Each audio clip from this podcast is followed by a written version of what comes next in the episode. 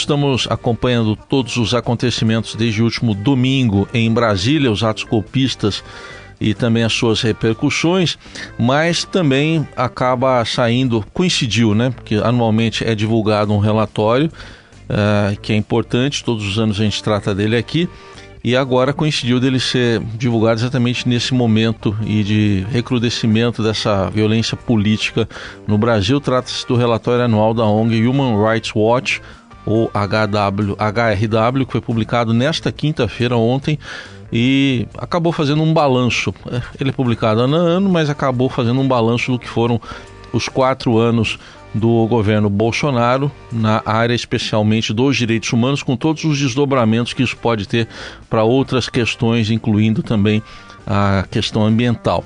E por isso a gente convidou para uma conversa Maria Laura Canineu, que é diretora, diretora da Human Rights Watch aqui no Brasil.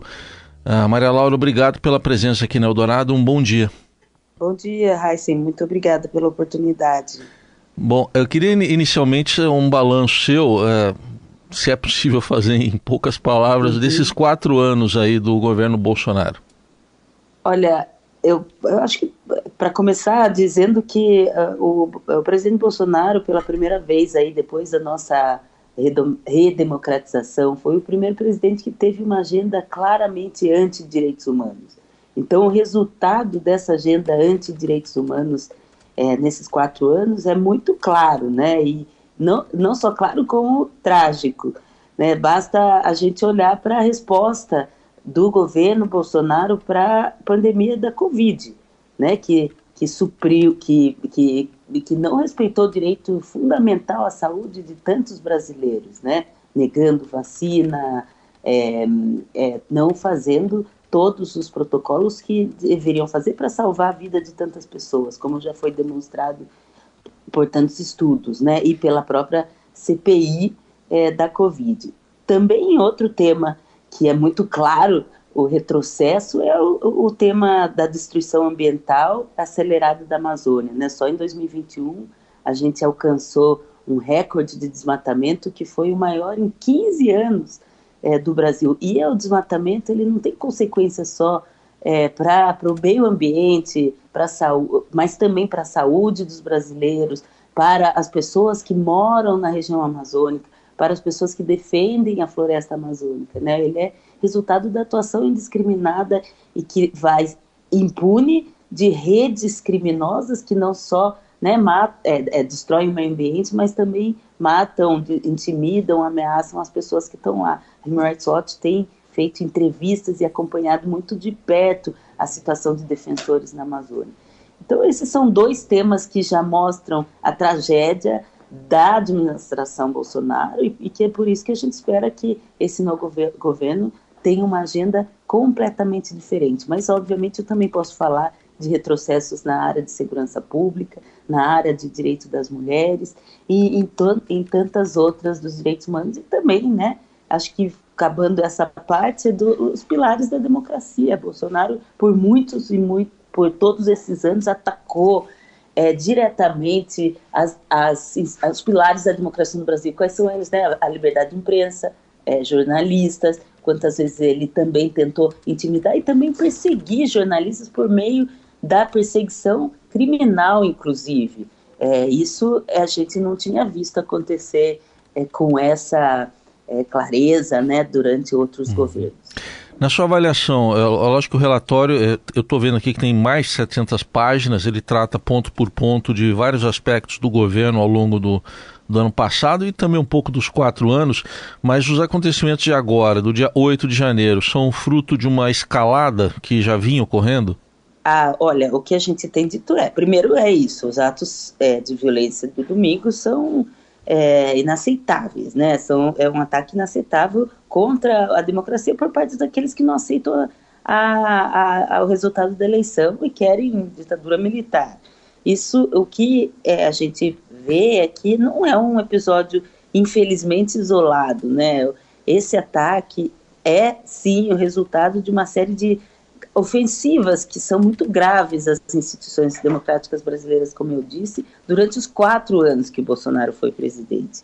Né? Como eu disse, houve essa promoção é, constante, reiterada, de uma tentativa de prejudicar a confiança da população brasileira no sistema eleitoral, que até então era se mostrava tão sólido. Né? Então, o que a gente tem falado é que realmente esse ataque tem a marca do ex-presidente Bolsonaro. Ele não pode simplesmente lavar, lavar suas mãos em relação a isso depois de quatro anos de ataque às instituições. Né? Ele tem uma grande responsabilidade política e a sua responsabilidade criminal vai ter que ser apurada pelas autoridades brasileiras. Né?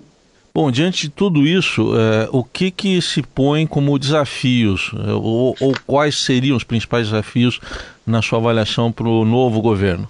Olha, isso é uma, uma pergunta fundamental, porque realmente o, o, o relatório fala do passado, mas a gente quer realmente falar sobre uma agenda de futuro, né?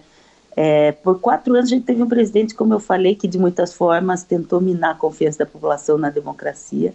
Agora a gente precisa de um presidente que defenda, promova e reforce que a democracia pode resultar, pode ter resultados positivos para todo mundo, não só para as pessoas que votaram nele. É, isso significa ter um presidente, como eu disse, que respeite a liberdade de expressão, respeite a imprensa, respeite os jornalistas, o que não fez Bolsonaro. Isso significa de um presidente que mostre, é, que faça realmente, reverta retrocessos é, e os problemas crônicos do, do Brasil, mas que, que combata a desigualdade né, e a pobreza que cresceu tanto nesses últimos anos. Isso significa ter um presidente que também é, respeite as instituições, a independência dos poderes e promova a transparência e o combate à corrupção. Né? Eu acho que um dos pontos aí que a gente tem falado é que em setembro do ano que vem o presidente Lula vai poder selecionar um procurador-geral da república. E a gente realmente espera que haja uma escolha independente, né? Bolsonaro rompeu com a tradição da lista tríplice do, do, do Ministério Público e escolheu um procurador que foi amplamente criticado por enfraquecer o combate à corrupção e também, aparentemente, favorecer o ex-presidente Bolsonaro nas investigações. E, por fim, eu acho que é muito importante a gente também exigir que, nesse mandato, o presidente Luiz Inácio Lula da Silva também promove uma política externa consistente nos direitos humanos, né, que obviamente é levante é, a, e critique né, e denuncie graves violações de direitos humanos que acontecem em países vizinhos como Cuba, Venezuela, mas também que é, que faz que o Bolsonaro não fez, é, fez, mas também que tenha o, é, aplique a mesma medida para outros países é, que tenha é, é, que é, seja uma política externa sem vieses ideológicos, né? O, é, como eu estava dizendo, o Bolsonaro criticou sim Venezuela e Cuba, mas aplaudiu líderes com claras tendências autoritárias, como Trump é, nos Estados Unidos, Orbán na Hungria e próprio Putin na Rússia. Maria Laura, é, o, a Human acompanha essa questão dos, dos, direitos humanos em todo o mundo, né? não só no Brasil, que a gente está destacando o relatório é, é brasileiro. É, na sua avaliação, quais devem ser as respostas, por exemplo, quando vem ataques, como a gente acabou vendo agora no domingo, e até com fake news, como dizer que o, o, os presos lá não estariam sendo bem tratados.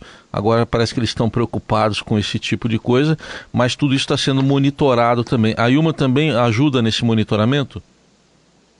Sim, é exatamente o que a gente faz. A Human Rights Watch não faz é, incidência jurisdicional, né? A gente não, não atua nas cortes, mas a gente atua levantando informações, documentando essas informações nos nossos relatórios e realmente pressionando as autoridades para terem, é, para fazerem mudanças, para a gente está monitorando as prisões, a gente tem conversado com as pessoas sobre as condições prisionais, é, que agora, obviamente, era uma, é, essa, uma situação absolutamente excepcional, mas a gente sim tem preocupação de que esses, essas pessoas também sejam tratadas na sua individualidade, que as, as, a investigação seja é, proporcional, as condutas que sejam achadas, que todo mundo tenha direito à ampla defesa. E a gente, para falar muita verdade, eu fiquei muito feliz que finalmente as pessoas que apoiam o presidente Bolsonaro, que teve essa agenda tão anti-direitos humanos, para quem direitos humanos é para é, é, é para só alguma parcela da população, estejam finalmente preocupadas e estejam dispostas a defender o direito de todo mundo, nas cárceres brasileiras, principalmente para quem é mais desproporcionalmente afetado, que é a população pobre e preta desse país. Então, eu fico feliz que eles tenham finalmente dado a importância que os direitos humanos têm para todas as pessoas desse país e do mundo. Uhum.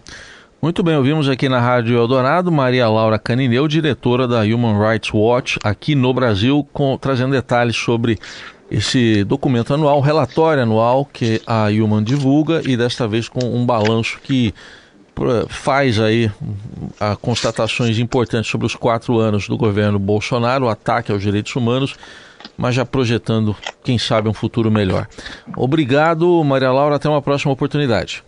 Obrigada, Racem, até uma próxima. Tchau.